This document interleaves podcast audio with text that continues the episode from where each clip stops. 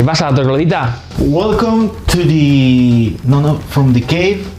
Ostras, No, macho. tío, no, no, no volvamos a liarla con el inglés, ¿vale? Que ya nos ha pasado algunas veces y yo me inspiro y después no termino entendiendo nada. Así No, que. Ni tú ni yo, ni, ni- ni ningún troglodita que nos no, está que entre el escuchando. andaluz, el latino, el ruso y el inglés. Ah. Tío, y el portugués. Fu. No, no, hablando de portugués, hoy tenemos a alguien que fala, que fala un poco ese. Un poquillo, no, un poquillo me lo he inventado, pero tú sabes que los españoles cuando queremos hablar portugués todo es iño, iña, y sí, pero así nos va. Así nos va con el inglés también. Bienvenido, troglodita. Esta es la caverna y se ha hecho un poco de oscuridad, pero gracias a Dios traemos gente que siempre viene con un poco de luz a mostrarnos diferentes temas que nos toca vivir. Así que empezamos.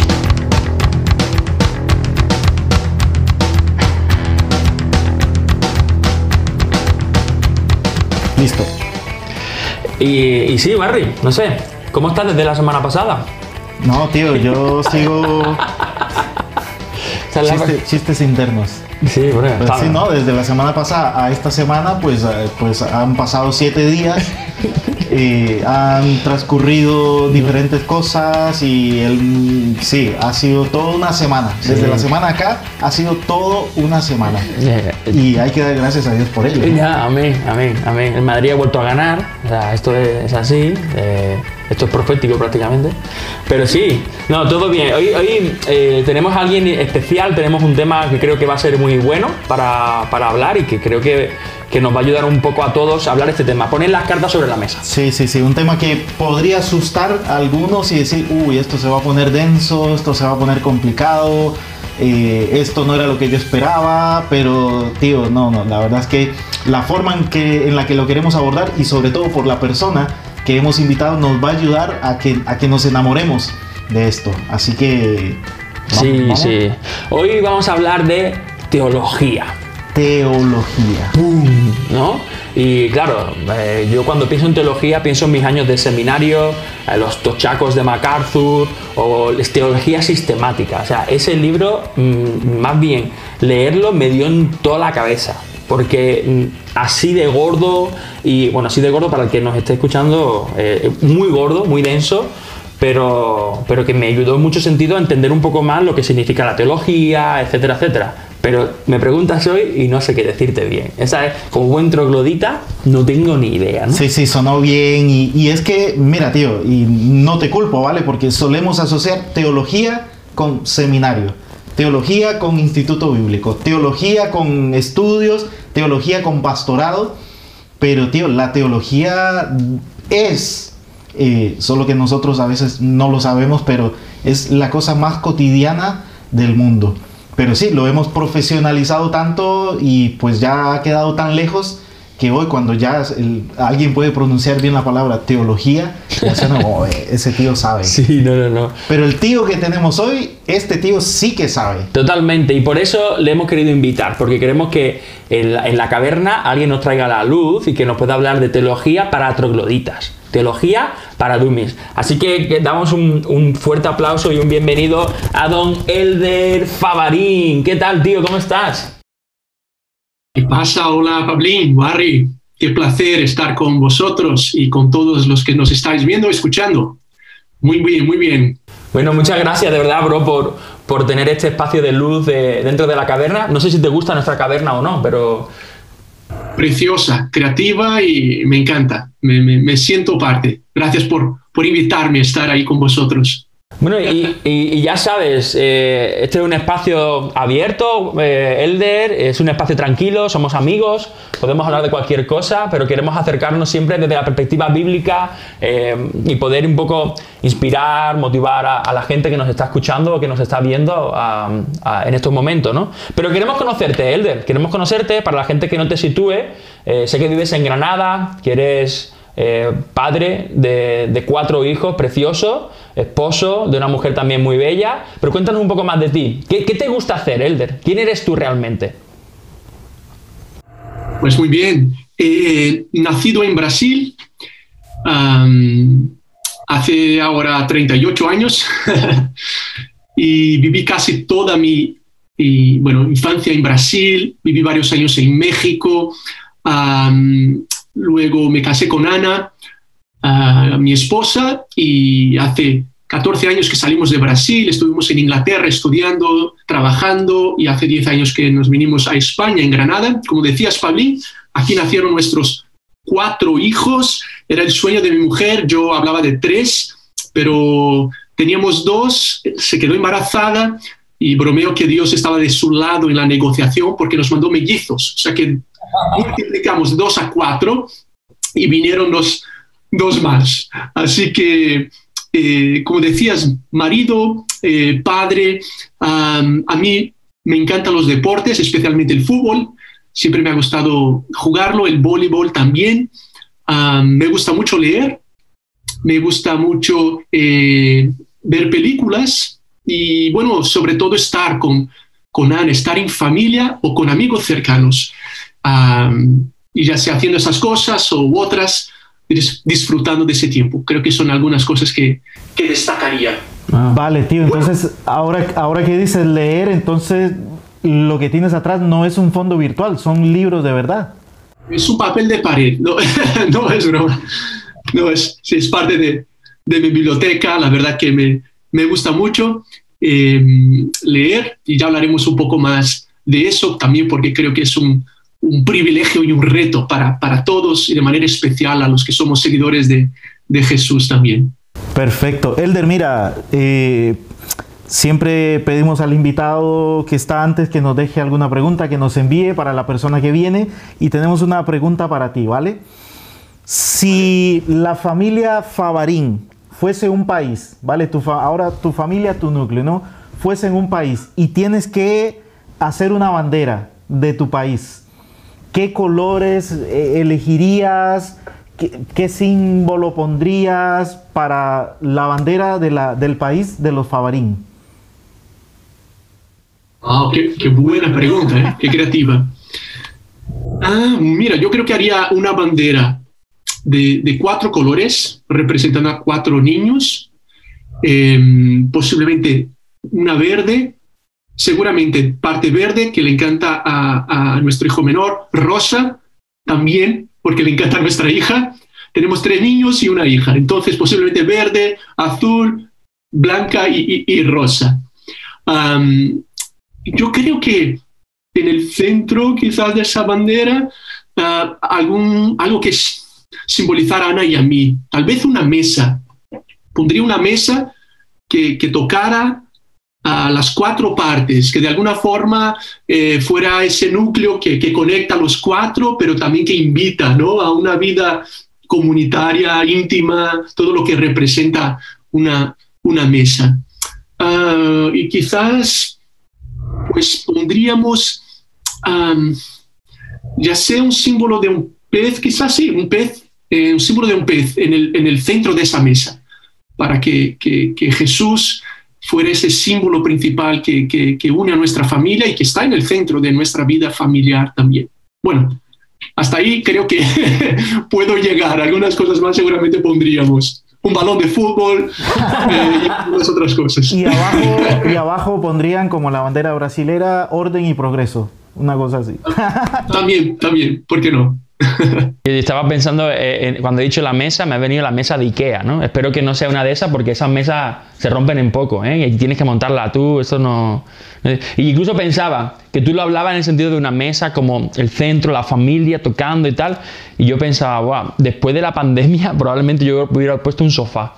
Porque el sofá ha sido el centro de la pandemia, el centro de mi vida en los últimos bueno, toda mi vida, el sofá ha sido toda mi vida, mm. es, la historia. Pero me encantó, me encantó eso de la mesa y que la mesa toca y que la mesa invita.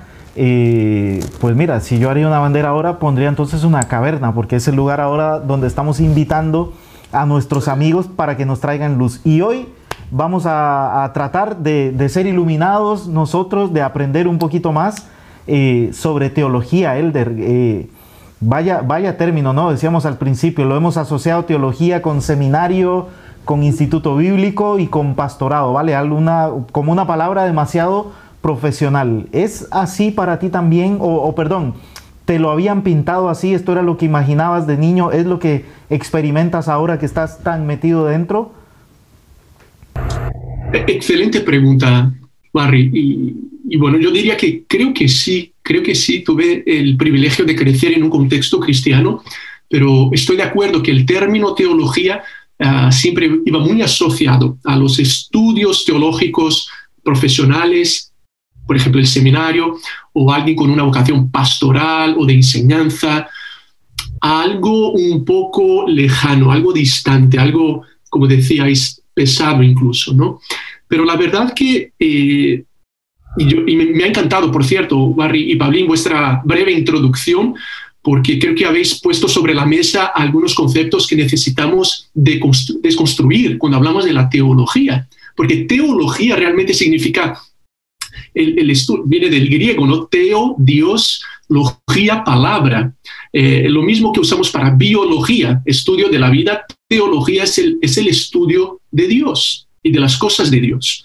Así que de alguna forma, todo ser humano es un teólogo, así como podríamos decir que todos algo hacemos de psicología, todos algo hacemos de filosofía, cuando estás pensando, todos algo hacemos de teología. La cuestión es qué tipo de teología, hasta qué nivel de teología. Pero nadie podría decir, no, yo no, yo, no quiero nada de teología. Eh, es intrínseco al ser humano. Somos teólogos por naturaleza. Y aquí incluso, por cierto, un paréntesis, porque eh, eh, con el progreso, especialmente en Europa, donde estamos de la secularización, sobre todo en el, siglo pasado, muchos predicaban que, que, que, el estudio de Dios iba a decaer. ¿no? E incluso gente como Nietzsche, Marx y otros predicaban mucho de esa decadencia de la religión.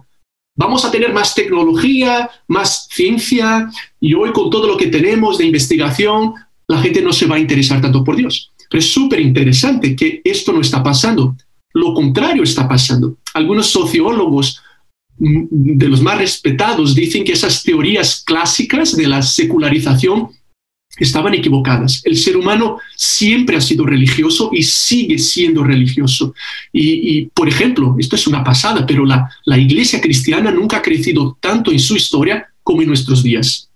Y aparte del cristianismo, la fe sigue creciendo muchísimo. Vivimos en un mundo que algunos describen como, eh, en muchas partes, ¿no? Post secular. Eh, eh, está creciendo la secularización, pero está creciendo la religión al mismo tiempo, de diferentes maneras, ¿vale?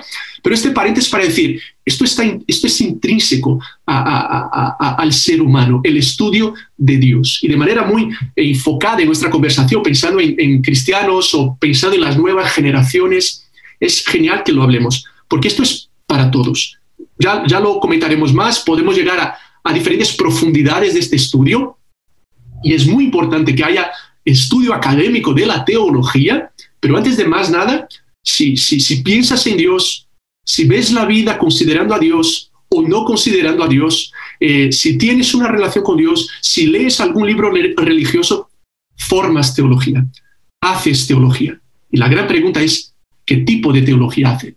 Porque pocas cosas influirán más en tu vida y esto lo podemos yo diría, hablar categóricamente, o sea, tu, identidad, tu sexualidad, tu economía, tus hábitos, tus sueños, tu noviazgo, tu matrimonio, son afectados por tu teología, por tu visión de Dios, sin duda alguna.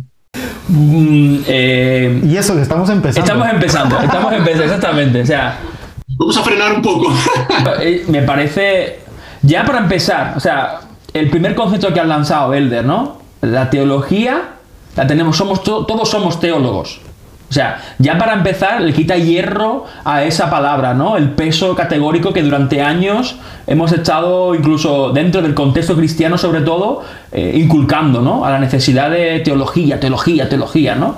Wow, esto para mí ya rompe muchos paradigmas o muchos esquemas de, de la palabra teología. Pero ahora que acabas de terminar diciendo esta frase de ¿qué tipo de teología? Estás construyendo y cómo afecta la teología a todas las esferas de tu vida, me deja con la boca abierta. O sea, de verdad, qué gustazo empezar así. Yo quiero seguir escuchando un poco más de esto. Pero quiero hacerte una pregunta también, Elder. Entonces, eh, pensando en el público que están, nos están escuchando, que nos están viendo, wow, bro, ¿qué importancia le das entonces al estudio de la teología? ¿Qué importancia le das a esa teología práctica eh, en la vida? Porque suena muy bonito y muy romántico la palabra teología, pero ¿cómo se puede llevar a vida eso? Sin duda, Pablo, tienes toda la razón y gracias por, por esa consideración también y esa pregunta. Eh, bueno, antes de, avanzar, responderla directamente, aunque quiero volver a eso, eh, vuelvo a afirmar, todos de alguna forma somos teólogos, pero hay espacio y hay necesidad, porque Dios sigue vocacionando a algunos cuya, cuyo principal interés, tiempo, dedicación irán en ese estudio irán en ese enfoque. Y luego serán los que estudiarán una carrera, por decirlo así, de teología, ¿vale?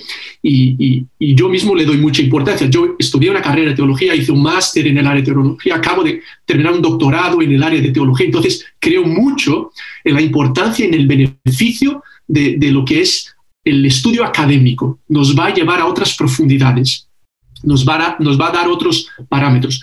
Pero eso no quiere decir que permitamos que, la teología sea robada de la, de la vida cotidiana e incluso de la vida del día a día de la iglesia. En primer lugar, volvamos a, esa base, ¿vale? A, la convicción y a la percepción de que todos hacemos teología. Eso es importante, pero sin eh, minimizar la importancia de, lo otro, de lo más académico, que ya llegaremos a eso. Pero volviendo a la cuestión que levantabas, eh, Pablín, eh, es interesante, pero invito a todos los que estamos viendo, escuchando, a, pensar en eso. ¿De qué forma lo que compartes en las redes sociales, lo que estás estudiando, cómo ves tu futuro, es afectado por tu visión de Dios?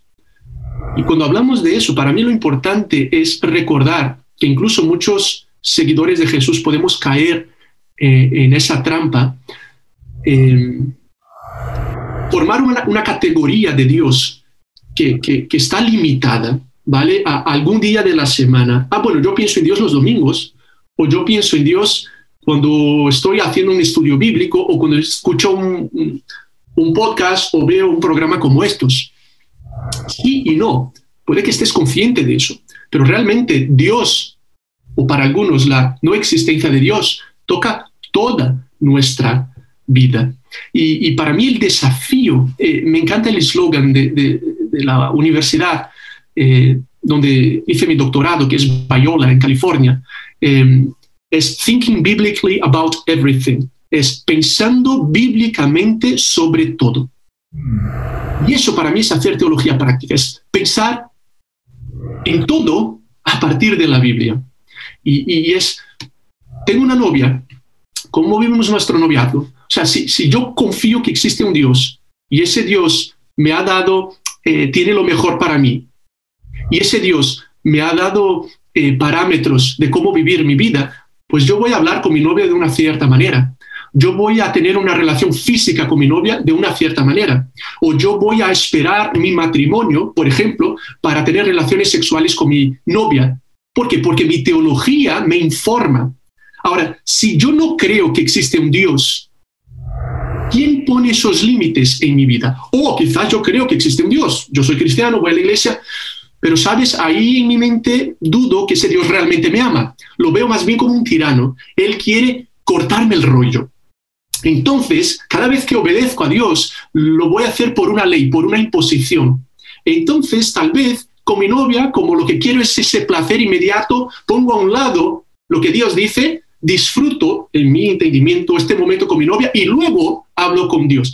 En otras palabras, todo esto es formado por tu teología. Eh, la velocidad que voy en el tráfico. Ostras, si, si, si yo entiendo que porque soy seguidor de Cristo, mi ética siempre relacional, yo no obedezco el límite del tráfico porque la ley me lo impone solamente. Lo hago porque yo quiero agradar a Dios y yo sé que aunque nadie me vea, hay una ley que voy a obedecer. Si dice 100 por hora, voy a 100 por hora. ¿Por qué? Porque quiero agradar a ese Dios. Y no porque me lo impone, sino porque me da placer obedecerle. Si voy a usar mi dinero solo para comprarme este otro coche o comprarme otra casa o trabajo pensando en el próximo sueño, tengo una teología. ¿Cuál es esa? Mi teología es que Dios está a mi servicio. Dios existe para cumplir mis sueños. Dios quiere hacerme el centro de todo. Eso es una teología. Pero el que tiene una teología bíblica entiende que Dios es el centro de todo y que Dios, porque ama, da. Entonces yo entiendo que si Dios me da, esto no es mío, el dinero no es mío, el iPhone no es mío, mi coche no es mío, el, mi MacBook Air no es mío, es de Dios. Entonces yo voy a dar. Voy a ayudar a gente que no, no tiene dinero, voy a ayudar a gente que tiene hambre, voy a ayudar en mi comunidad cristiana, voy a dar. Eh, en fin, podríamos seguir con muchos ejemplos, pero, pero lo que quiero empezar a notar es que la teología informa nuestra práctica. O sea, ¿qué portátil compras? ¿Qué móvil utilizas? ¿Cuánto tiempo estás en las redes? ¿Qué series ves en Netflix? Eso tiene que ver con tu teología. Y ahora hablaremos un poco más de eso, pero lo que está en tu mente afecta directamente lo que sale de tu boca, lo que siente tu corazón, lo que toca en tus manos, dónde sueñas, cómo vives, cómo te relacionas. Y eso comienza en nuestra mente. Y aquí la importancia de lo que, bueno, ya estoy hablando demasiado, pero yo quisiera volver en un momento a, rescatar las bases bíblicas de lo que estamos afirmando, de esa realidad de la teología y de cómo esto afecta cada esfera de nuestras vidas. Tengas 12, 13, 14, 30, 50 años. Yo tengo una, una preguntilla, Elder, muy rápido, pero creo que va a ser muy práctico también típico el cristiano o la persona recién convertida que se acerca a ti y te dice, mira, es que yo leo la Biblia pero no entiendo nada, ¿vale? Leo y no entiendo nada. ¿Qué le podemos decir a, alguna persona, a algún chico que esté viendo o escuchando este podcast, incluso alguien que no es cristiano y se acerca a la Biblia y dice, mira, es que yo leo y no entiendo nada. Elder, ¿por dónde empezar a leerla, por ejemplo? Y no sé, danos por ahí un par de, tips con respecto a esto. Muy buena pregunta, muy práctica también, Warren. Mira, lo que me viene a la mente primero es decirle a, ese chico, a esa chica, eh, te animo a seguir explorando, a seguir leyendo y a seguir estudiando. Mira, en primer lugar, qué bueno, lo que tú estás experimentando es lo que cualquier persona seria o intelectualmente honesta viviría. Porque sabes qué? La Biblia no es un libro que solo leemos. Solemos decir, lee la Biblia. Está bien. No, la Biblia es un libro que estudiamos. Esto es muy importante. La Biblia no solo es para ser leída, es para ser estudiada. En diferentes partes de la Biblia, por ejemplo, en sus eh, escritos poéticos, como los Salmos, una y otra vez dice o invita a sus lectores a meditar en la palabra. ¿Vale? Meditar es como te metes un chocolate en la boca lo puedes morder y tragar. Esto es lo que hacemos algunos con la Biblia. Bueno, algunos dejamos el chocolate sobre la estantería y lo miramos. Eso hacemos con la Biblia algunos. Otros lo acercamos y lo leemos a veces. También puede ser. Otra cosa puedes quitarle el papel del, del bombón, por ejemplo, y mirarlo. Otros hacemos eso. Otros lo metemos en la boca y hasta ahí llegamos y lo tragamos. Pero aquellos que mastican el chocolate y permiten que sus sabores eh, toquen las diferentes partes de nuestra lengua y traigan ese momento de, alegría, de estoy disfrutando del chocolate, son aquellos que entienden que la Biblia es eso, es palabra de Dios para ser disfrutada, para ser masticada, para ser saboreada, para ser conocida y que luego va a traer desarrollo a toda, nuestra vida. Pero yo le animaría a esa persona a, a recordar eso. E incluso iría un poco más atrás. Mira, una vez le preguntaron a Jesús, eh, ¿qué, es lo más importante en la vida? Buena pregunta, ¿no? En otras palabras, realmente lo que le preguntaron, ¿cuál es el gran mandamiento? ¿Qué es lo que Dios más espera de nosotros? La respuesta de Jesús fue, amarás al Señor tu Dios de todo tu corazón, de toda tu alma, con todas tus fuerzas. Y dice Jesús también, y con toda tu mente, con toda tu mente. Ama a Dios con las capacidades intelectuales, con la mente que Él te ha dado. Y una forma de amar a Dios es estudiando su palabra. Así que yo le diría una vez más a ese chico, a esa chica, sigue insistiendo. Empieza por partes de la Biblia que demandan menos estudio. Por ejemplo, las biografías de Jesús, los evangelios. Empieza, por ejemplo, por Marcos, eh, que es el más corto, el primero a ser escrito. Luego, por ejemplo, léete los salmos, literatura poética, te hará muy bien al corazón. Hay mucha teología en todo, ¿vale? Sí, pero quiero decir, de, cara a, un inicio, es por ahí. Luego avanzas otras clases de libros. Además de eso, lee la Biblia con otra persona. Busca un amigo más experiente, busca un líder en la iglesia, en la comunidad, eh, que pueda leer la Biblia contigo y puedas, por ejemplo, leer, leemos hoy un capítulo de Juan y lo dialogamos, lo masticamos, eh, saboreamos el chocolate juntos y, tú me ayudas. E incluso eso es muy importante. Jesús le dijo a sus discípulos eh, cuando les dio la gran comisión de ir por todo el mundo y les dijo también, y, le, les tenéis que enseñar todas las cosas que yo os he enseñado. Es, es muy interesante, no es solo predicar parte del mensaje, pero es enseñar lo más profundo, ayudarles a pensar bíblicamente acerca de todo. O sea que es responsabilidad de todo cristiano ayudar a otros a, conocer la Biblia. También te animo a que sigas aprovechando la impresionante, impresionante momento histórico que vivimos, cuando tú puedes escuchar un podcast como estos, donde puedes ver predicaciones, enseñanzas, eh, puedes tener materiales incluso gratuitos de, estudio de la Biblia. Aprovecha eso. Lee gente seria, gente que esté centrada en Cristo y en la Biblia. Y, a la medida de lo posible le, pides a otras personas recomendaciones. Oye, estoy, estoy leyendo Marcos. ¿Tienes algún libro que me ayude a entender Marcos un poco más profundo? Y ya, si quieres ir a, a otro nivel y puedes tener acceso a algún material, te recomiendo lo que llamamos de comentarios de la Biblia. Son personas que estudian a fondo diferentes libros.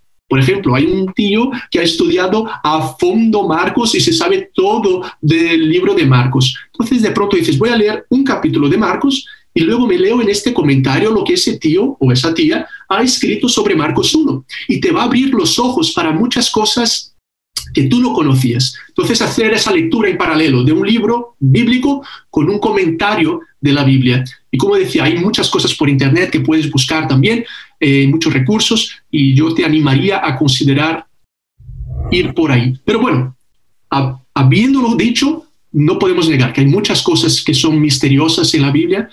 Ah, la teología, esto es algo fascinante, porque estamos estudiando a Dios, estudiamos lo único que nunca ha sido creado.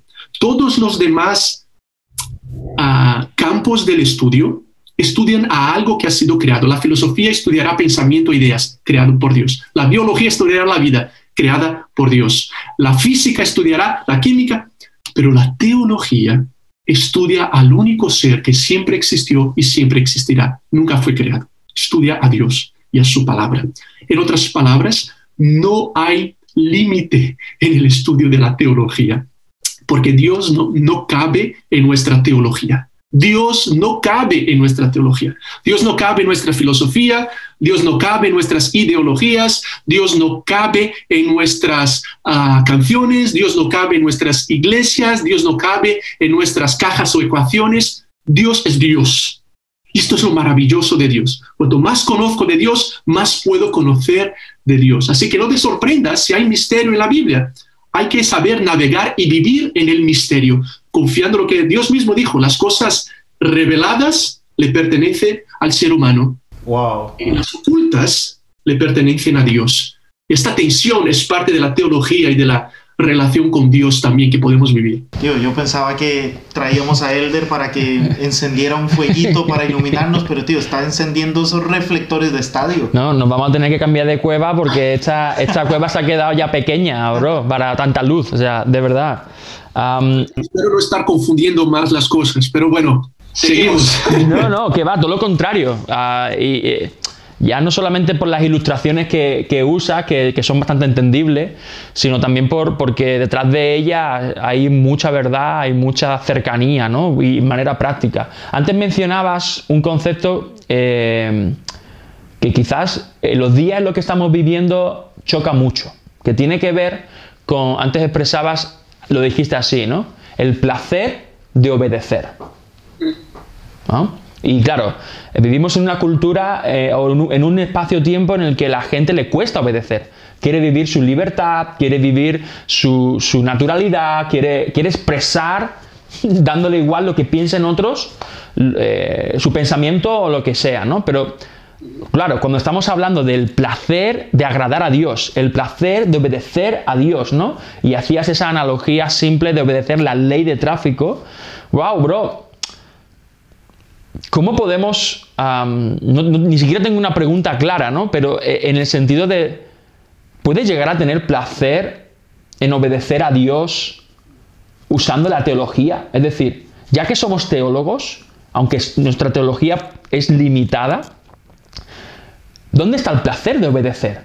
Porque a veces es lo mismo, la obediencia, la palabra trae como restricciones, limitaciones, trae, o sea, alúmbranos. Un buen punto, Pablín, y yo creo que, y yo el primero, ¿eh?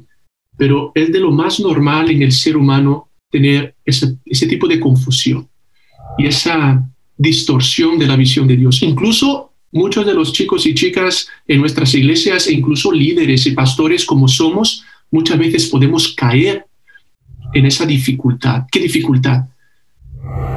La de ver nuestra relación con Dios y la obediencia o nuestra teología como una obligación, como algo que tengo que hacer para entonces merecer algo o para entonces poder cambiar cómo ese Dios se siente sobre mí. Pero vamos a dar otro, otro ejemplo. Y bueno, volviendo a las palabras de Jesús, esto es muy es flipante, ¿no? Como decimos en España, porque cuando le preguntan a Jesús, ¿qué es lo que Dios más quiere de nosotros? ¿Cuál es el gran mandamiento? Ahora Jesús, a ver, déjame ponerlo en contexto, pero la buena teología nos muestra eso. Jesús no innovó Jesús innovó mucho menos de lo que a veces estamos diciendo que innovó, porque Jesús una y otra vez hace eco a la primera parte de la Biblia, al Antiguo Testamento. Cuando Dios se muestra a Moisés y le da las, los diez mandamientos, él comienza hablando de eso, de no tendrás otros dioses, y él habla de amar a Dios. Y una buena teología nos recordará que Jesús es el Dios del Antiguo Testamento, ¿vale? El Dios que da la ley en el Antiguo Testamento, el Dios que se muestra a los... Era Jesús, el Hijo, el Padre y el Espíritu Santo. Aunque a veces algunos pensan, no, el Padre, luego el Hijo. No, no, no, Jesús. Entonces estamos hablando siempre del mismo Dios. Y él dice, ama a Dios. Ah, entonces lo que Dios más quiere de mí es que, o sea, que cuando yo me despierte por la mañana y salga de la cama, ¿cuál tiene que ser mi gran objetivo para ese día? Pues amar a Dios y a los demás luego. Así, entonces, cuando pienso en mi vida, carrera, futuro, ¿cuál es lo que Dios más quiere de mí? Pues que le ames y ames a los demás. Ah, ¿en serio? Sí. ¿Por qué? Porque cuando amas, obedeces. Jesús dijo, si me amáis, obedeceréis mis mandamientos. Es una consecuencia natural. Y, de acuerdo a la Biblia y en nuestra experiencia personal, la, de las principales marcas en la vida de una persona que ha sido realmente abrazada por Dios, encontrada por Dios, regenerada o transformada, es que Dios cambia nuestra inclinación. Esto es muy poderoso. ¿eh? El ser humano naturalmente no está inclinado a amar a Dios, a agradar a Dios. Pero cuando el Espíritu Santo nos abre los ojos, vivimos el nuevo nacimiento, cuando el ser humano cree que Jesús murió en la cruz, resucitó, solo Él es Dios y Señor, y hay ese momento de nuevo nacimiento y todos los que nos estáis escuchando, te invito, si no lo has experimentado incluso, vívelo ahora mismo y te vas a sorprender. Cuando esto nos pasa, Él cambia la inclinación de nuestro corazón. Y cuando lo hace, yo paso a amar lo que yo no amaba. Dios reorienta nuestros amores. No es que no amamos mal las cosas, amamos la creación más que al creador. Lo que Él quiere hacer en mi vida es ayudarme a amarle a Él, porque solo Él es digno de ese amor. Y si Dios me pidiera otra cosa, Dios estaría idolatrando. Dios estaría pidiéndome que amara a alguien más de lo que amo a Dios. Y Dios mismo, si amara a alguien más de lo que Él ama a sí mismo, no es que sea un narcisista, pero Dios estaría idolatrando. Y Dios es una relación de amor, Padre, Hijo, Espíritu Santo, desde siempre y para siempre. Por tanto, nos crea y refleja esa relación. Y nos dice, ámame, Ah, entonces yo pienso, bueno, con mi mujer Ana, un ejemplo aquí más cercano. Si es su cumpleaños y yo me despierto para hacerle un desayuno, o tú, Pablín, con tu mujer, o, Arrio, los que nos estáis escuchando, digo, ah, tengo que hacerle estos huevos y le voy a hacer este café pero bueno, la quiero, entonces lo voy a hacer. Y ella me pide que le ayude con una tarea en casa. Bueno, tengo, mira, aunque me cueste, aunque me sacrifique, tengo que llevar a mi hijo al fútbol, tengo que llevar a mi niña al ballet. Bueno, tomaré mi tiempo para hacerlo, pero si yo les amo, ese sacrificio gana un sabor de, de, de, de, placer. O sea, yo quiero agradarle, yo quiero. Entonces lo que necesitamos siempre volver, y nuestra teología es fundamental aquí, porque Dios es amor, es, si yo amo a Dios, quiero obedecer a Dios. Y si yo amo a Dios y entiendo que Dios me ama, entiendo que lo que Él tiene para mí siempre es lo mejor. Entonces no me lo pide porque tengo que o porque así Dios me va a cortar el placer o el... No, no. Es esta confianza que si mi hijo de cuatro años me dice, papá, voy a correr y voy a cruzar la calle, le digo, no, no cruces la calle sin mirar a los dos lados, cógete de la mano de papá, ¿vale? Me vas a mirar y dices, Elder, qué mal padre eres, le has cortado la libertad al chiquillo, déjalo que corra. No, tú eres un buen padre, porque le has limitado, él no conoce lo que es mejor para él.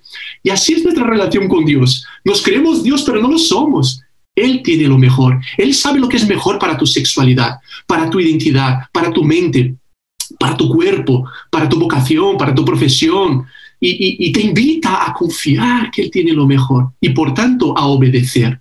Entonces yo obedezco, no por obligación, pero convencido de amor. Y, sabes qué? y tampoco debo alargarme mucho más. Esto es muy importante para Dios y espero no estar enroñándome, pero quizás construyendo un puzzle, al punto de que, por ejemplo, un pasaje impresionante en Apocalipsis 2, eh, las siete cartas de Jesús a diferentes iglesias locales, eh, eh, Apocalipsis 2, él escribe una carta a la iglesia en Éfeso, ¿vale? Y les dice varias cosas, muy bien por eso, muy bien por lo otro, muy bien por eso. Pero llega al final y dice, sin embargo, tengo contra vosotros que habéis perdido el primer amor. Entonces, pero le estás aplaudiendo el trabajo duro. Jesús les dijo, muy bien, trabajáis duro, sois íntegros y conocéis teología incluso, en otras palabras, porque no se tragaban las mentiras de un grupo que se llamaba Nicolaitas. Entonces, buena teología, eh, buena doctrina, íntegros, trabajo, pero Jesús, pero tengo algo contra vosotros. ¿Pero qué es? Habéis abandonado el primer amor. Volved donde caísteis, porque si no lo hacéis, y, tal, y Jesús da consecuencias. O sea, esto es muy serio. Y para mí me habla tanto, y yo el primero, y quizás los que nos estáis escuchando, vais a ver lo siguiente. Eh, eh, Jesús conoce nuestra motivación y Él no quiere tu obediencia, solo tu obediencia, Él quiere tu amor, que resulta en obediencia. Es para usar otra vez el ejemplo de mi mujer y yo, o, de, de Warry. Imagínate, Warry, que llegas a casa como todos los días con tu ramo de flores para tu esposa, ¿eh? que creo que son 12 o 24 rosas, por lo que sabemos, Barry, cada día, ¿no? Eh, ahora imagínate, crack, que llegas, le muestras el ramo de flores a tu esposa y ella se sorprende y dice, Barry, mi amor, mucha... Y tú le dices, bueno, soy tu marido, tengo que hacerlo, aquí están las flores. A ver, ¿qué creemos que será su reacción? No, el problema es que la has calcado, tío. La has dado a la realidad. O sea, esa es la verdad. Pero fijaos, ¿cuál será el problema con eso ahora? Te va a decir ella, yo no quiero que lo hagas porque tienes que hacerlo. Yo quiero que lo hagas porque me amas. Pero tú no te has gastado 20 euros con esas flores. No están las flores ahí. Y yo creo que lo, mismo hacemos con Dios. Dios, aquí está mi ramo de flores. Dios, aquí está mi, mi, participación en las reuniones. Dios, aquí está mi trabajo. Dios, aquí está mi... Y Dios lo mira y dice, pero un momentillo. Yo conozco tu corazón y sé que no lo haces por amor. No es lo que quiero. No quiero que me des ramos solamente, quiero que me ames. Porque si me amas, me vas a dar ramos. Si me amas, vas a conocerme mejor. Si me amas, vas a hablar de mi amor a otros. Si me amas, vas a invertir apoyando a misioneros en otros lugares. Si me amas, vas a marcar la diferencia en la universidad. Si me amas, vas a respetar a tu novio o a tu novia entendiendo que su cuerpo es templo del Espíritu Santo. Si me amas, vas a entender que yo no te estoy dando dinero solo para hacerte rico, sino que para tú seas un río de agua viva y tú puedas impactar a otras personas. En otras palabras, la obediencia es consecuencia de ese amor, pero es también un deber. Lo hacemos en amor Y como bien decías, Pablín, quizás en nuestros días hemos perdido ese senso del deber, de la responsabilidad y necesitamos rescatarlo. En amor, porque amamos, lo, lo, hacemos y obedecemos y queremos conocer. Y otra vez, la importancia de la teología, porque ¿cómo sé lo que Dios quiere de mí? Le conozco, conozco su palabra y entonces veo lo que Dios quiere de mí. El mismo salmista, y con eso termino esta parte, el Salmo 119, que está dedicado a la palabra, solo hay dos versículos de los más de 100 del Salmo 119 que no tienen la palabra mandamiento o, o, ley de Dios, palabra de Dios. Y el poeta, el salmista, dice cosas como, eh, enséñame, muéstrame tus caminos. Y dice, y me deleitaré en tus caminos, en obedecerlo. Y, chicos, esto es algo mm. tan bello y misterioso. Hay, hay belleza en la obediencia, hay belleza en la santidad. Es la chica y el chico que experimenta eso que podrá afirmarlo, que en, en amar y obedecer a Dios encuentro algo en mí que florece, que, que llena aún más, porque he sido creado para eso. Todo es afectado por mi teología, por mi entendimiento de quién Dios es. Porque si tengo un entendimiento distorsionado de Dios, entonces todo lo que hemos hablado va a estar también distorsionado. Me siento, me siento como, bueno, como un troglodita en la caverna. Me siento pecador. Sí, sí, sí, por supuesto. sí, sí, sí, sí, sí. Eso por supuesto, ¿no? Yo estaba pensando en volver a aceptar a Jesús y pedir perdón otra vez porque soy un desgraciado, un desgraciado. Pero, wow, estaba escuchándote, Elder. Eh, hay un disfrute en amar, ¿no? Al final tiene que ver con un negarte a ti mismo en favor de la persona a la que amas. Y en este caso es Dios, ¿no? Pero claro, es que Dios te ama primero. Mm. Es que si no descubres ese amor loco, no puedes dar ese amor loco. Y sin embargo, Dios siempre nos está invitando a negarnos a nosotros mismos, ¿no? La condición, nuestro propio juicio, nuestro propio criterio de las cosas. Y Él habla de que siempre es lo mejor. Me hacía recordar el pasaje de, Josué 1, ¿no? De esfuérzate y sé valiente, pero ah, decía, nunca te apartes, ¿no? De esta palabra sino que la medites, que la mastiques, que la tenga en tu mente, ¿no? Y más adelante dice, porque si haces estas cosas, tendrás éxito en la vida, en lo que te propongas, ¿no? Y creo que también hoy en día el tener éxito es tan mal entendido, ¿no? Porque eh, el éxito que hablaba Dios era precisamente de lo que tú comentabas ahora, Eder, ¿no? Lo mejor. Dios quiere lo mejor para ti. Tener éxito es que, que vivas en lo que Dios quiere mejor para ti, ¿no? No es en tus deseos, no es ser futbolista o youtuber o ser un famoso o tener éxito eh, eh, empresarial, ¿no? Em, ¿Cómo ayudamos? Y, me gustaría hacerte esa pregunta, ¿no?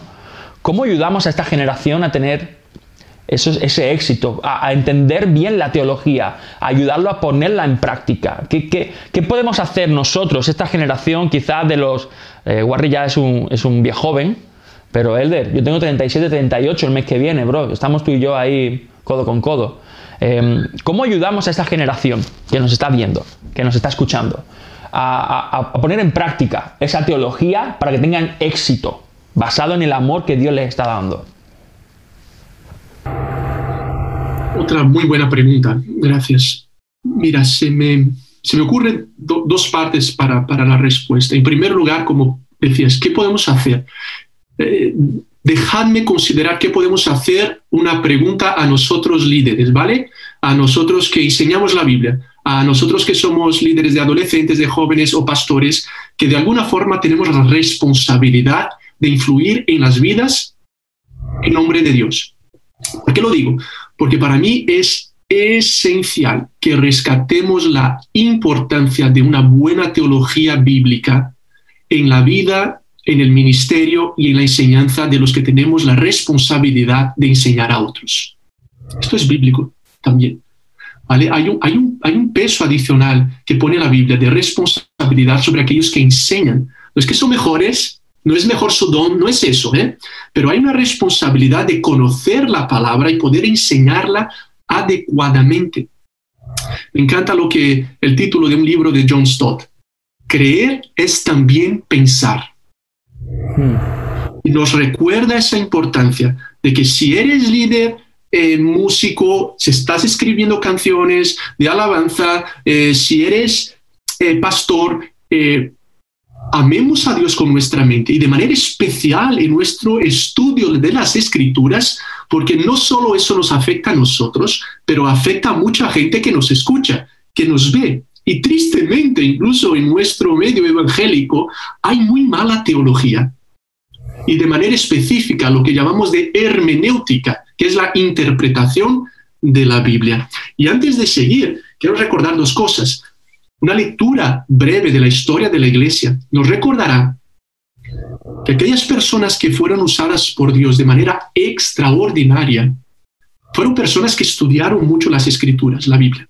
¿Vale? Pensemos en el apóstol Pablo, o luego Agustín, o Lutero, Calvino, Wesley, Juan de Valdés y tantos otros. Esto es muy interesante. Fueron personas que estudiaron a fondo las escrituras y hacían una buena teología personal y hacia los demás.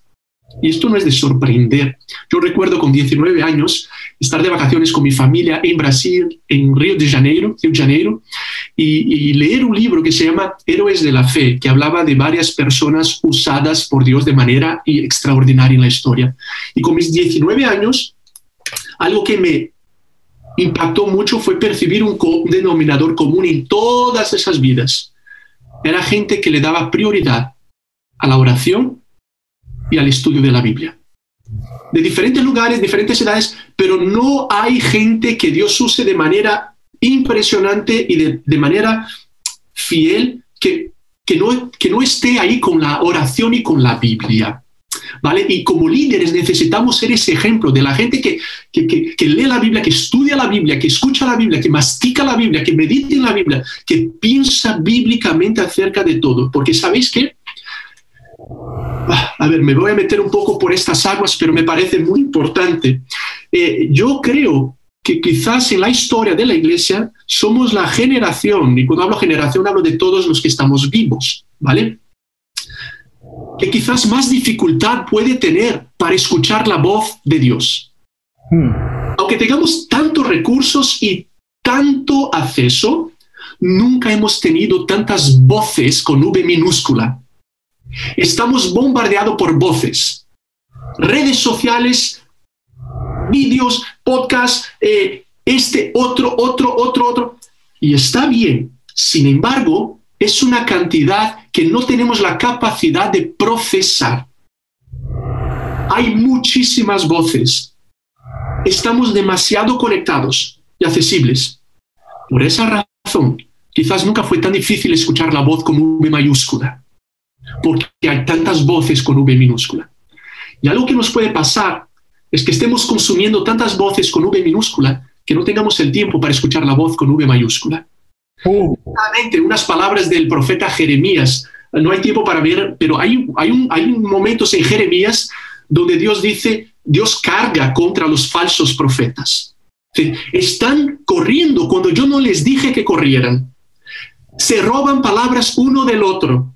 Hablan en mi nombre cuando yo no he hablado. Estas son las cargas de Dios contra los profetas y no ha estado conmigo, no conoce mi voz. Y yo lo leía y me impactaba y pensaba en mí mismo. ¿Cómo? Están corriendo cuando yo no les mandé. Señor, eso puede pasarnos como líderes. porque Ah, porque esta iglesia grande hace eso, pues lo voy a hacer yo también. Ese líder en Instagram que tiene 50 mil seguidores dice eso, pues yo también lo voy a decir. Este, ah, ah sí, se trata de tener muchos seguidores, ¿verdad? Pues voy a correr, voy a correr. Y Dios, pero ¿por qué corres si yo no te he mandado correr? Y dice Dios a esos profetas en Jeremías, se roban sus palabras uno del otro. En vez de recibir palabras de mi trono, ellos se roban unos de otros. Y yo digo, más, esto es impresionante. O sea, en vez de que yo esté ahí, dame tu palabra, yo conozco, yo hago teología, yo recibo del trono y lo comparto. No, a ver qué dice el, el, eh, hoy este en su Instagram. A ver qué dice esto hoy en su live. Y a ver qué dice el otro, ah, si este tiene tanto, si es tan popular, entonces, y de pronto estamos robándonos no solo palabras, pero maneras de ser iglesia, maneras de liderar jóvenes, y tú lideras jóvenes en Quito, Ecuador, como alguien lo lidera en Londres, Reino Unido. Pero un momentillo, son dos contextos diferentes. No podemos hacer las cosas igual en no, y, de pronto como líderes nos estamos haciendo un poco homogéneos porque eh, todos tenemos que hablar como tenemos que vestirnos así, tenemos que cantar así, tenemos... Y esto es falta de profundidad, esto es falta de autenticidad y necesitamos líderes que sean profundos. Pero si tú y yo solo estamos ahí ocupando nuestro tiempo con, no apartaremos tiempo para, para profundizar en la Biblia, en los estudios. A mí, por ejemplo, entre otros, ¿no? un pastor que me inspira mucho es Tim Keller de, Nueva York, ¿vale? Eh, por su manera de conectar con no creyentes y con creyentes, es algo que me encanta hacer. Aprendo mucho con él. Este hombre tiene más de 70 años. Su primer libro publicado fue con 60 años. Y él recomienda algo, no digo que no es ley, ¿vale? Pero él dice, jóvenes, no deberíais estar escribiendo libros, deberíais esperar, no digo que él tenga la razón, ¿vale? Pero lo que quiero decir es, así como él o otros, han tenido décadas de liderazgo, décadas de estudio, décadas de profundidad, décadas de experiencia. Y cuando esa gente se pone a hablar y a escribir, wow, aquí hay profundidad. El desafío de nuestros días es que un chico de 18 años puede ser famoso por las redes sociales.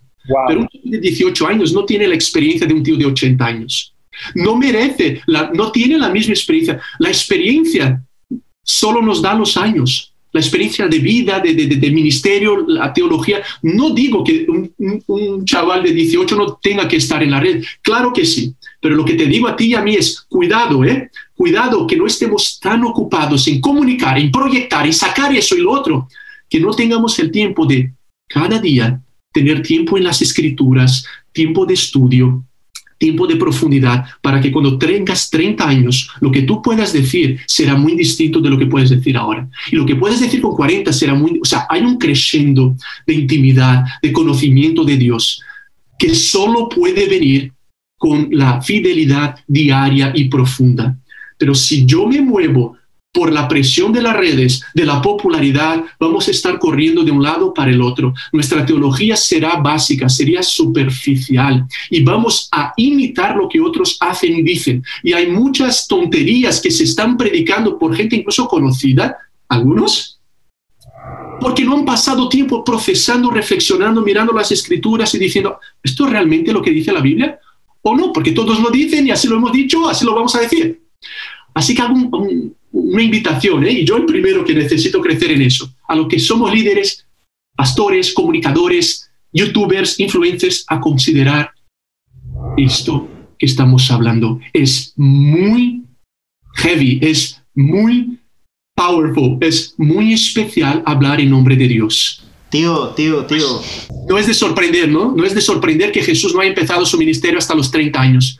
No es de sorprender que Pablo haya pasado años en el desierto. No es de sorprender que Dios haya dejado a Moisés 40 años para entonces usar a esa gente. No quiero decir que los adolescentes y jóvenes no pueden ser usados. Por supuesto que sí. Salir y cambiemos ese mundo. Sin embargo, cuidado que la prisa y la presión no nos robe el tiempo y la energía necesaria en el estudio, en la profundidad, en la reflexión, en la meditación, en, eso que solo puede venir con tiempo, con obediencia, con disciplina y con, y con perseverancia.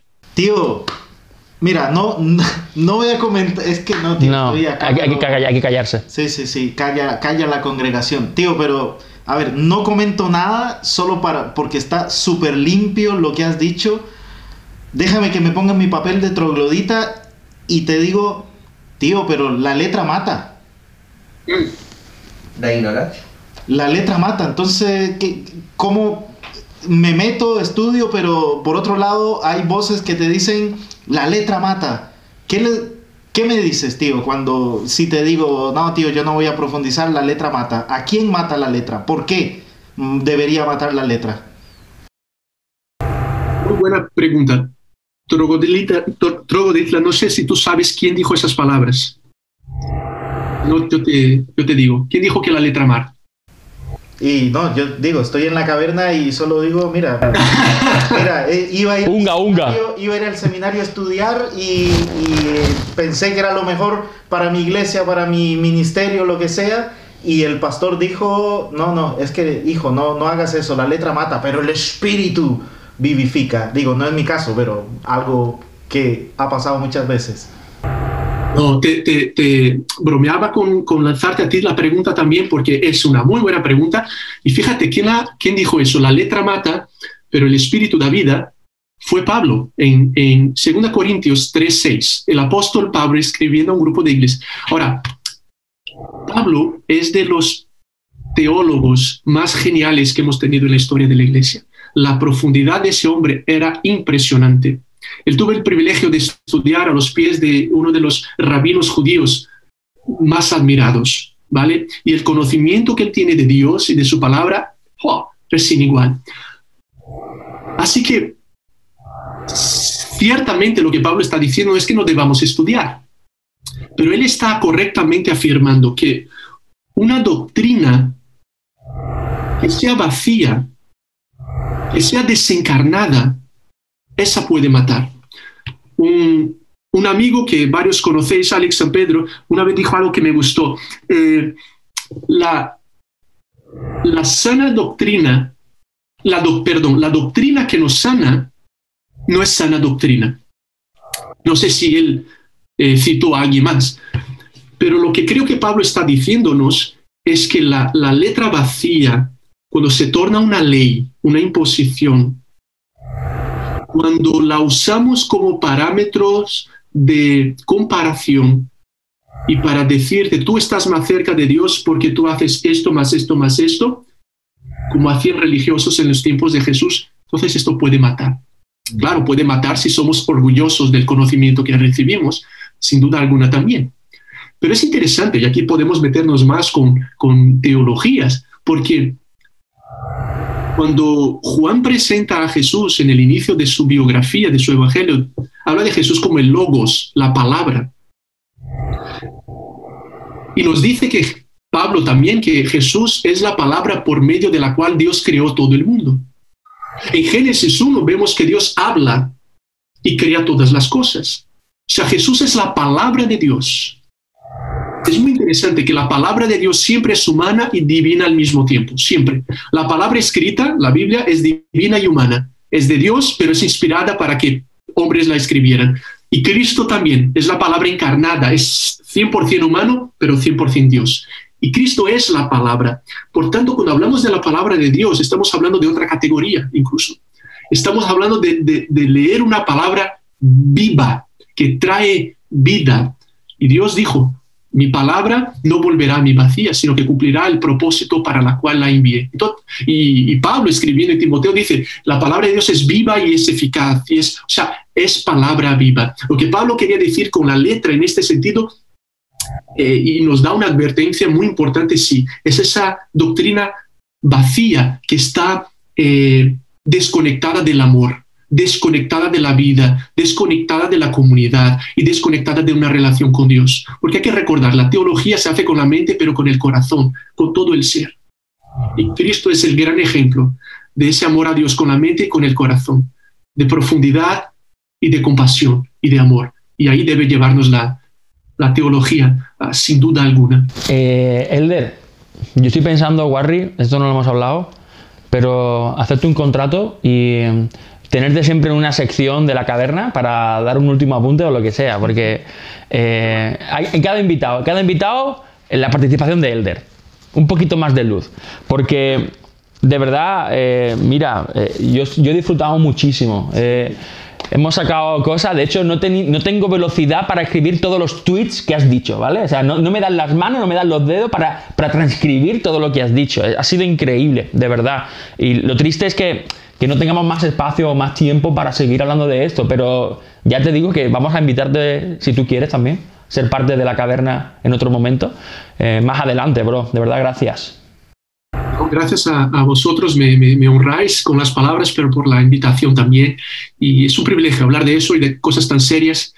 antes de despedirme, eh, había apuntado yo aquí un, versículo que me, que me, que me encanta, no sé si tengo aquí un minutillo más y lo, y lo leo, pero va conectado a lo que estamos hablando de, de Pablo.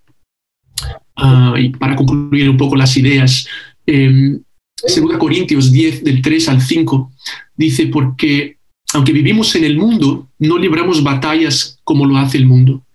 las armas con que luchamos no son del mundo, sino que tienen el poder divino para derribar fortalezas. Destruimos argumentos y toda altivez que se levanta contra el conocimiento de Dios y llevamos cautivo todo pensamiento para que se someta a Cristo. ¡Wow! Destruimos argumentos y toda altivez que se levanta contra la verdadera teología, contra el conocimiento de Dios. Y nos recuerda que hacer teología es ser afectados en cada esfera de la vida, pero hacer teología es también involucrarnos en la misión de Dios y reconocer que nuestra mente es un campo de batalla y que las ideas en el mundo son un campo de batalla. Eh, a veces no lo recordamos, pero no son las protestas, las marchas, los tweets, eh, los vídeos en Instagram lo que en primer lugar cambia en el mundo. Lo que en primer lugar cambia el mundo. Son esos libros gordos que pocos leen, escritos por esos filósofos o teólogos o pensadores que cambian las corrientes de las ideologías de nuestro mundo. Muchas de ellas que se levantan contra el verdadero conocimiento de Dios y cuestionan la verdadera teología y pueden decir, no existe valor absoluto, no existe Dios, o varios caminos nos llevan a Dios. Y podemos hablar de muchas corrientes ideológicas y filosóficas que son publicadas en esos libros gordos que pocos leen, pero que al paso de los años algunos profesores lo leen, estudiantes lo escuchan, lo enseñan a otros y esto va penetrando la sociedad hasta llegar a, los, a las protestas, a los vídeos de Instagram y a todo eso. A lo que quiero llegar es que Dios nos llama a vivir en amor esa misión en el campo de las ideas, de la teología, para ser gente que puede derrumbar, como dice Pablo, esos argumentos que se levantan contra Dios y que luego se ven en las leyes de los gobiernos, en la tele, en las películas, pero que tú y yo, y aquí hago un, reto, un desafío a los chicos y chicas que nos escuchen, consideren eso, entrega tu mente a Dios, ama a Dios con tu mente, por si eres un arquitecto, eres un eh, director de cine, eres eh, madre soltera, eres pastor, eres escritor, uses tu teología para en el nombre de Jesús contribuir para el avance del reino de Dios en las ideas de nuestro mundo, para combatir las ideas que se levantan contra Dios ahí en la universidad, en el instituto, en los ambientes de trabajo, en las redes sociales, y entendamos que hay una batalla cósmica y espiritual en el campo de las ideas que luego tocan todas las esferas de la sociedad y Dios nos llama a estar presentes ahí. Por eso la teología es tan importante, es tan esencial para todos y para aquellos también que luego, como yo y otros, podemos pasar años y años estudiándola y especialmente los que enseñamos, predicamos, tengamos buena teología, hermenéutica, una hermenéutica cristocéntrica, que entiende lo que Cristo ha hecho y por qué somos como somos y qué hacemos en nuestros días hoy. Bueno, hay mucho más que decir y ya he hablado suficiente, pero gracias otra vez, Pablini y Barry, por, por esa oportunidad. Estoy que cierro la caverna y abro un instituto bíblico. No, no, este hombre no entendió nada. ¿Qué hacemos? que se quede en la caverna este hombre. No, no, no, increíble. Gracias, Elder, gracias porque una de las cosas que más me ha gustado es, mira, recién decías, acabas de terminar tu doctorado, ¿fue? Doctorado, tío, mira, un tío que sabe tanto, pero que claro, es que sabe saber, ¿no? Y eso quiere decir, eso algo, una palabra que me acabo de inventar, sabe saber, pero tío, es alguien que sabe tanto que lo puede hacer saber a los demás de la forma en que lo podemos entender. Entonces no te vas allá a las altas esferas a usar palabras que, que nadie entiende, sino Dios te ha permitido estudiar y profundizar en la teología para hacerlo a Él más conocido, más accesible para aquellos que, que no sabemos tanto, que no tenemos tanto. La verdad es que mil gracias, Elder, por, por sacar el tiempo y por compartirlo de manera tan sencilla, que se hace ver de que uno dice, mira tío, sí, qué ganas, leo la Biblia y, ya sé, voy a empezar por esto y, y, hasta dónde puedo ir, como tú dijiste, no hay límite, pero gracias, gracias amigo. a vosotros, gracias. Un placer enorme. Eh, y ánimo con el trabajo fantástico que estáis haciendo y, y gracias a todos los que estaban conectados viéndonos o escuchándonos también. Seguimos, seguimos juntos avanzando y aprendiendo juntos también. Gracias, gracias, él de verdad. Besitos a los chicos, ahí a Ana también y, y estamos hablando, ¿vale? Un abrazo fuerte, tío. Claro que sí. Un abrazote, cuidaros. Gracias. Eh, ¿Qué decir? ¿Qué, qué decimos? ¿Qué decimos ahora? Tío, no, no, no, es que... Mejor nos callamos. Sí, sí, sí. Nos callamos, abrimos la Biblia y, y vamos. Es que eso, es, eso, cuando soñamos este programa, eh, esto era lo que queríamos. La teología, lo, en lo cotidiano, en lo, en lo diario, no esa teología de seminario, de... No, esa teología de lo cotidiano. Cómo, cómo termina permeando todo. Y claro, como no estamos nosotros leyendo, eh, escuchando la voz, como decía él, de la voz eh, de Dios, esa voz en mayúscula, pues nos estamos conformando con tantas voces eh, con minúscula, eh, no formamos criterio, no, no vamos más profundo, porque nos conformamos con lo que lo- los otros dicen, piensan o creen, y no vamos nosotros a lo que Dios mismo nos, nos quiere decir. Así que, cerramos. Comentarios, dejaremos también ahí los, los enlaces de Elder para quien quiera seguirlo, quien no lo conocía, ahí tenéis a un monstruo de, de Dios eh, en el buen sentido y mm, dejaremos cualquier cosa que queráis saber para conectarlo, para saber un poco más y nada, si queréis contarnos qué os ha parecido este, este ratito con Elder, ahí lo podéis dejarlo en escribe a un troglodita.gmail.com y esperamos que os haya gustado y nos vemos para la siguiente. Hasta luego trogloditas.